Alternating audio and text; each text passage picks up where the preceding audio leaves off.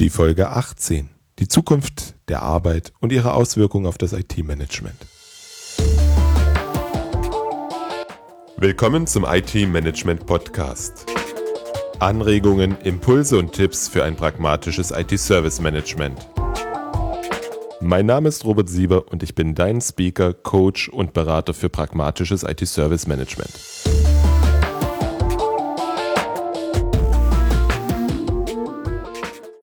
Hallo und herzlich willkommen. Ich freue mich, dass du wieder dabei bist. Bevor wir in das heutige Thema einsteigen, habe ich zwei Tipps in eigener Sache für dich. Tipp Nummer eins: Am 1. September startet der kostenlose Obashi-Kurs. Ich werde dir per E-Mail die Grundlagen von Obashi vermitteln. Dabei lernst du einen einfachen und strukturierten Weg, die Abhängigkeiten zwischen Menschen, Prozessen und IT zu dokumentieren.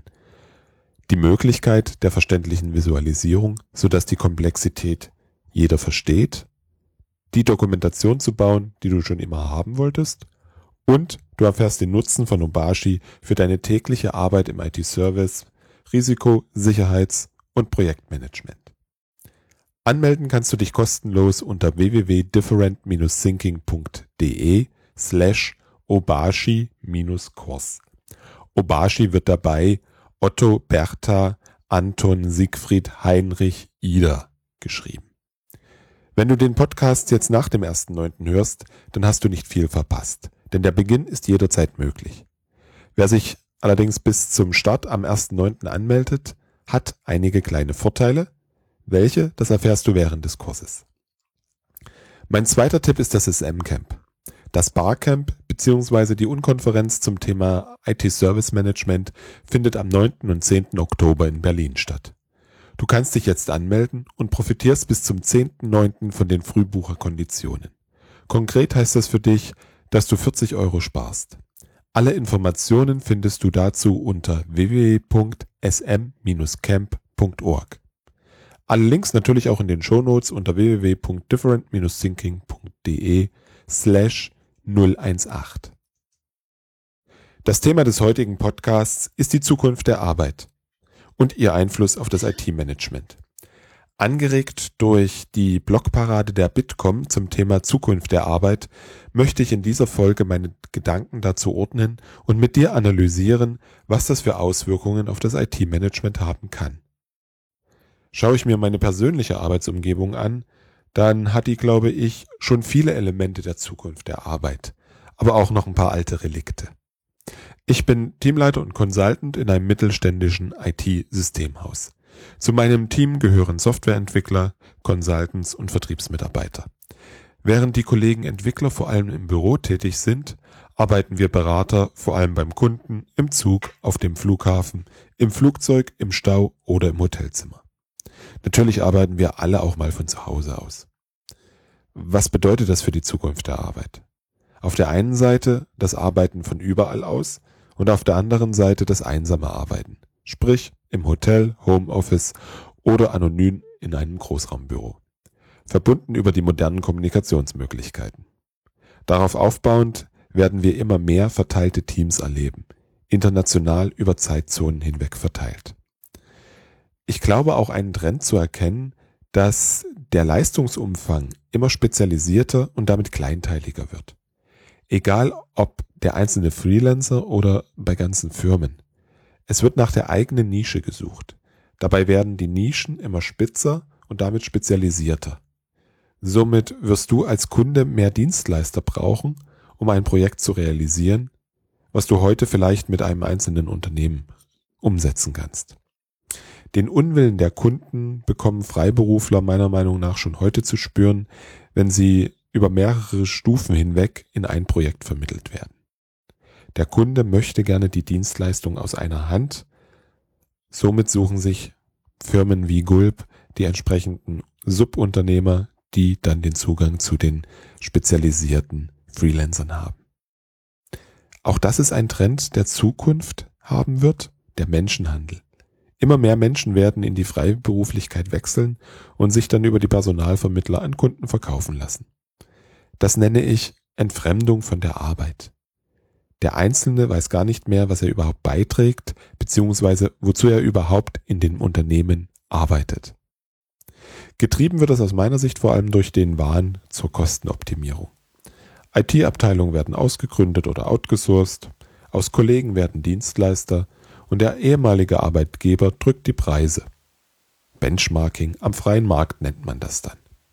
Die fähigen Mitarbeiter fragen sich zu Recht, ob sie sich das antun müssen und wechseln in der Folge in die Selbstständigkeit. Das Überleben als Freiberufler ist nicht leicht, was wiederum die Projektvermittler auf den Plan ruft. Das führt letztendlich zur Entfremdung von der eigentlichen Arbeit. Ein gutes Beispiel ist Fiverr. Kennst du das? Da gibt es alles für 5 Dollar. Geh einfach mal auf www.fiverr.com. Beispielsweise findest du da Datenbank-Support für 5 Dollar. Anbieter sind in dem Fall vor allem Menschen aus dem asiatischen Raum. Allerdings sehen wir auch immer mehr Europäer beziehungsweise auch deutsche und englische Anbieter. Für Agenturen und Grafiker und andere Gestaltern, gestaltende Berufe sehen heute Fiverr schon als wirkliche Konkurrenz, die sie ernst nehmen. Das Beispiel zeigt, wohin es gehen kann, aus meiner Sicht. Zu meiner persönlichen Arbeitsumgebung gehört es auch, dass ich mit vielen verschiedenen Endgeräten arbeite. Laptop, privates Notebook, Smartphone und Tablet. Beispielsweise das CRM-System nutze ich auf meinem Laptop, meinem Notebook und auf dem Tablet. Das Smartphone kommt vor allem zur Reiseplanung, E-Mails, Aufgaben und Kalender zum Einsatz. Meine Arbeitsweise ist inzwischen auch dadurch geprägt, dass ich für verschiedene Einsatzfälle auch spezialisierte Apps, Tools bzw. Dienste verwende. Beispielsweise für das Sammeln all meiner Reisebuchungen kommt TripIt zum Einsatz. Als Kalender nutze ich auf allen Plattformen den Sunrise-Kalender. Damit das funktioniert, hier in diesem speziellen Fall für den Kalender, musste ich mir auch etwas helfen, um an den Exchange-Kalender meines Arbeitgebers ranzukommen. Dann nutze ich überall noch OneNote für Notizen. Die Aufzählung könnte ich so weiter fortsetzen. Bedeutet für die Zukunft, dass die Mitarbeiter für eng einzugrenzende Anwendungsfälle sich Anwendungen und Apps aussuchen, die für sie optimal sind. Der Workflow wird dabei bei den einzelnen Mitarbeitern möglicherweise unterschiedlich aussehen. Das fängt ja schon an beim Thema Bring Your Own Device. Der eine nutzt PC, der andere ein Mac und meine Entwicklerkollegen am liebsten Linux. Da werden wir eine ganz starke Differenzierung in Zukunft erleben. Was ich heute auch schon erlebe, das ist die Vermischung der Arbeits- und Freizeit. Ich persönlich gehe lieber 16 Uhr nach Hause, um mit meinen Kindern noch etwas zu spielen. Dafür setze ich mich dann nach 20 Uhr noch einmal hin und arbeite. In der Regel bin ich gegen 6 Uhr der erste oder zweite im Büro. Du weißt ja, im Ruhigen schreiben sich Konzepte einfach besser. Ich glaube, dass es in Zukunft schwer sein wird, wirkliche Kernarbeitszeiten zu haben. Das wird sich innerhalb eines Unternehmens stark spreizen, was sicherlich den Trend zu Open Spaces oder Großraumbüros verstärken wird. Der eigene Arbeitsplatz könnte verschwinden bzw. gegen einen Rollcontainer eingetauscht werden. Was hat das für Folgen für das IT-Management? Ausgehend von dem Bild, welches ich gerade gezeichnet habe, lass uns mal die einzelnen Punkte durchgehen. Der erste Punkt, Arbeiten von überall. Am besten E-Mails wegarbeiten kann ich am Flughafen. Ohne Witz, ich gehe da sogar bewusst früher hin, um meinen Posteingang leer zu räumen. Voraussetzung für ein ortsunabhängiges Arbeiten ist der Zugriff auf die Unternehmensapplikationen und Daten. Die Herausforderung besteht dabei in der sicheren Bereitstellung des Zugangs. Ich möchte über einen unsicheren Kanal, das Flughafen-WLAN, auf sensible Daten zugreifen. Das bedeutet, dass sowohl der Übertragungsweg als auch das Endgericht abgesichert werden müssen. Eine Disziplin, die der IT-Abteilung heute schon beherrschen, zumindest wenn es sich dabei um Windows Notebooks handelt. Allerdings nutzt du heute nicht nur dein Windows Notebook, sondern auch ein Smartphone oder ein Tablet. Das Stichwort hier ist Mobile Device Management. Auch kann ich heute nicht mehr davon ausgehen, dass die sensiblen Daten ausschließlich im Firmennetz zu finden sind. Den Weg dahin kannst du mit VPN-Technik ziemlich gut absichern. Nein, immer mehr dieser Daten befinden sich in der Cloud. Und wenn du über eine HTTPS-Verbindung auf diese Daten zugreifst, dann würde ich das als potenziell unsicher einstufen. Keiner weiß, was der WLAN-Anbieter für Reverse Proxy nutzt. oder ob du überhaupt mit einem vertrauenswürdigen WLAN verbunden bist und nicht mit dem eines Angreifers. Hier eine ausreichende Sicherheitsstrategie zu finden, ist definitiv eine Herausforderung. Ich lese in letzter Zeit immer mal wieder den Satz, die Identität ist der neue Perimeter. Dem kann ich mich sehr gut anschließen, denn mit dem Einsatz externer Angebote gibt es den Netzwerkperimeter einfach nicht mehr. Das bedeutet, dass du ein gutes Identity Management benötigst, welches sowohl die internen als auch die externen Systeme nutzen. Ich glaube, das muss sogar so weit gehen und nicht nur die Identität der Personen verwalten, sondern auch die der Endgeräte. Du darfst dich auch mit der Frage auseinandersetzen, wie du mit Sicherheitsmeldungen umgehst. Befinden sich die Clients außerhalb des Netzes, sind eventuell auftretende Lücken in Betriebssystemen und Applikationen gefährlicher als innerhalb des Firmennetzes. Das heißt, dass Meldungen, wie beispielsweise vom ZERT des BSI, über neue Lücken aufgenommen, bewertet, priorisiert und für sie Aktionen abgeleitet werden müssen. Dafür bedarf es eines Prozesses, eines Prozessverantwortlichen und gegebenenfalls eines Werkzeuges. Und es bedarf auch der Infrastruktur, um Konfigurationsänderungen an die Clients auszurollen. Ich glaube, das ist eine ziemlich große Herausforderung. Kommen wir zur 24 Stunden Arbeitszeit. Die Flexibilisierung der Arbeitszeit, internationale Projektteams und Kunden, die rund um die Uhr im Shop einkaufen, stellen ganz andere Anforderungen an die Verfügbarkeit und das Incident-Management. Die Infrastruktur und die Applikationen müssen rund um die Uhr laufen. Gut, sagst du jetzt, das ist keine neue Anforderung, das hast du heute schon. Ja, in vielen Unternehmen ist das so. Allerdings ist eine Unterstützung der Anwender in der Regel nicht gegeben. Die, die außerhalb der Arbeitszeit tätig sind, sind nur wenige und damit ist es verkraftbar, wenn es Störungen gibt. So die Begründung, die ich zumindest heute recht häufig höre. Das Argument wird in Zukunft nicht mehr greifen. Gerade bei internationalen Projektteams wird rund um die Uhr Wertschöpfung betrieben. Das bedeutet für dich, das Service Desk und das nachgelagerte Incident Management irgendwie erreichbar sein müssen.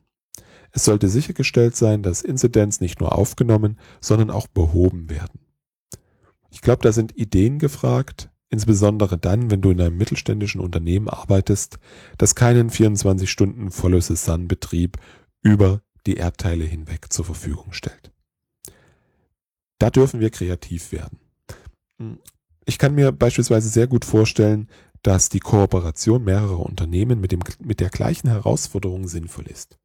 Stell dir vor, dein Unternehmen hat seine IT-Abteilung in Deutschland und ihr arbeitet mit einem Partner in den USA zusammen.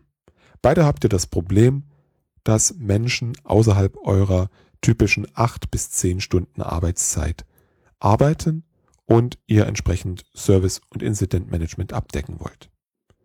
Da könnt ihr euch super ergänzen und gegenseitig helfen. Wenn ihr dann noch ein Unternehmen mit einer Niederlassung und IT in Asien findet, dann klappt das auch mit dem 24 Stunden Follow the Sun. Nur mal so als kleine Idee hier eingestreut, weil, wie gesagt, ich bin der Meinung, diese Problematik sollte man auch mit kreativen Ideen angehen. Natürlich ist das Thema 24-Stunden-Betrieb, Service Desk und Incident Management ein klassischer Fall für die Inanspruchnahme in externer Leistungen. Sei es ein Service Desk, der dann die Bereitschaft weckt, oder ein Dienstleister, der auch die Entstörung übernimmt. Hier sind deine Fähigkeiten in der Provider-Auswahl und Steuerung gefragt. Das wird nur gut funktionieren, wenn du den richtigen Provider auswählst und der eng miteinander arbeitet. Dazu empfehle ich dir, wenn du sie noch nicht gehört hast, die Podcast Folge 16 mit dem Titel Warum Outsourcing scheitert und wie es trotzdem gelingt. Der dritte Punkt, Kleinteiligkeit und Spezialisierung. Wie schon gesagt, wirst du zukünftig mehr Dienstleister beschäftigen, um ein Projekt in der Gesamtheit zu lösen. Die Spezialisierung der Anbieter wird dazu führen. Das heißt, dass du sehr viel kommunizieren und die einzelnen Auftragnehmer steuern wirst. Grundsätzlich werden sich die Aufgaben der IT-Abteilung ändern. Kleinteiligkeit und Spezialisierung sind dafür nur ein Indiz. Wir sprechen heute von Plan, Build und Run. Ich glaube, die drei Kernaufgaben der Zukunft sind Analyze, Source und Improve. Unter Analyze verstehe ich, die Problemstellung der Fachbereiche zu analysieren, Varianten zu entwickeln und schließlich eine Lösung mit dem Fachbereich zu beschließen. Das ist die Tätigkeit eines Business Analysten. Mehr dazu, inklusive den fünf Phasen der Business Analyse, erfährst du in Podcast Folge 15 mit dem Titel Acht einfache, aber effektive Schritte, die dir helfen, dein IT-Projekt erfolgreich abzuschließen. Der zweite Punkt Source. Den oder die richtigen Dienstleister bzw. Provider für die Aufgabe zu finden, ist die Aufgabe dieser Kernfähigkeit. Im nächsten Schritt dann die Leistung und den Vertrag zu verhandeln. Zu dieser Aufgabe gehört auch die aktive Begleitung des Go-Lives bzw. der Übergangsphase der Transition. Oder anders formuliert, alle notwendigen Tätigkeiten, die nach der Lösungsfindung bis zur Inbetriebnahme erforderlich sind. Die dritte Kernfähigkeit Improve. Die Kontrolle der Provider und ihrer erbrachten Leistungen verstehe ich darunter. Dazu gehört auch die Überwachung etwaiger SLAs sowie der gemeinsame kontinuierliche Verbesserungsprozess. Nutze das Feedback der Anwender und Dienstleister für die gemeinsame Verbesserung. Über den für diese drei Aufgaben notwendigen Wandel in der IT-Abteilung habe ich ausführlich in Podcast Folge 16 gesprochen. Link dazu findest du natürlich in den Show Notes unter www.different-thinking.de slash 018. Bring your own device ist kein Phänomen der Zukunft, sondern ein Problem der Gegenwart, welches sich nur verstärken wird. Durch die steigende Nutzung von externen Diensten verliert dein Unternehmen die Kontrolle, von welchem Endgerät der Nutzer auf die Daten zugreift. Du hast dabei die gleichen Herausforderungen in Bezug auf die Sicherheit, wie ich sie oben unter Arbeiten von überall beschrieben habe. Die möchte ich nicht wiederholen. Ein weiterer Aspekt ist der Support. Wie weit geht die Unterstützung der eigenen Mitarbeitergeräte im Falle von Störungen? Wo ist die Grenze dessen, was die IT-Organisation unterstützt und ab wann ist der Nutzer dafür allein verantwortlich? Das ist aus meiner Sicht nicht nur eine Frage der Zufriedenheit der Nutzer, sondern auch und vor allem eine Frage der Wirtschaftlichkeit. Befassen sich die Anwender mit ihren Problemen ihrer Geräte, dann kostet das das Unternehmen Zeit und damit Geld. Frage dich, was ist jetzt effektiver? Ein umfassender Support oder geringe IT-Kosten? Hm, in diesem Zusammenhang lohnt es sich, wenn du über die verschiedenen Bereitstellungsmöglichkeiten für die Arbeitsumgebung nachdenkst. Natürlich ist dabei die Supportfähigkeit nur ein Aspekt. Die Lösung darf für den Nutzer auch nutzbar sein. Es darf ihn nicht behindern. Das möchte ich dir an einem Beispiel verdeutlichen. Nehmen wir ein CRM-System. Das, kann, das kannst du auf mindestens zwei Wege bereitstellen. Der erste Weg. Für mich als Nutzer stellt sich das folgendermaßen dar. Ich wähle mich per VPN in die Firma ein, brauche dafür eine Zwei-Faktor-Authentifizierung und verbinde mich dann auf einen Citrix-Server, um dort dann endlich die Applikation zu starten. Das dauert in meinem ganz konkreten Fall heute mindestens vier Minuten, ehe ich mal schnell im Kundengespräch etwas nachschauen kann. Der zweite Weg wäre eine App, welche ich transparent auf meinem mobilen Gerät nutzen kann. Einzig eine Internetverbindung und die Entsperrung des Gerätes sind vonnöten. Da komme ich viel schneller an meine Informationen. Der erste Weg mag sicherer sein, der zweite ist auf jeden Fall viel näher am realen Einsatzszenario und an den Anforderungen der Mitarbeiter. Das bekommst du aber nur raus, wenn du eine Lösung nicht rein aus der Brille von Sicherheit und Technik baust. Du darfst dich im Vorfeld mit den Anwendungsszenarien der Nutzer auseinandersetzen. Auch hier verweise ich nochmal auf die Podcast-Folge 15. Genau diese Betrachtung bringt uns auch zum nächsten Punkt. Apps und Cloud. Spezialisierte Anwendungen, die über Schnittstellen miteinander lose gekoppelt sind, das ist aus meiner Sicht das Szenario für die Zukunft. Wir sehen heute schon den Trend hin zu Apps, die weniger Aufgaben perfekt lösen. Das wird sich in den Unternehmensapplikationen weiter fortsetzen.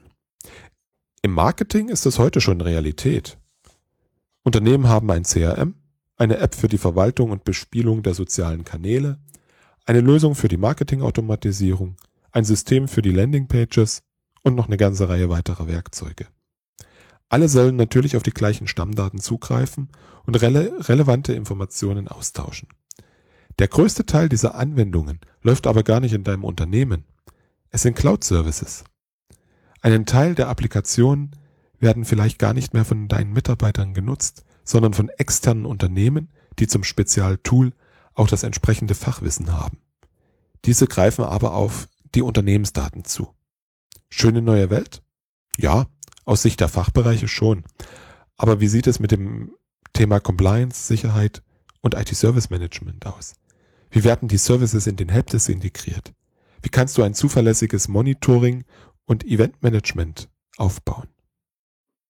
Spätestens an der Stelle sollte die Umwandlung der IT-Abteilung in eine Serviceabteilung vollzogen werden.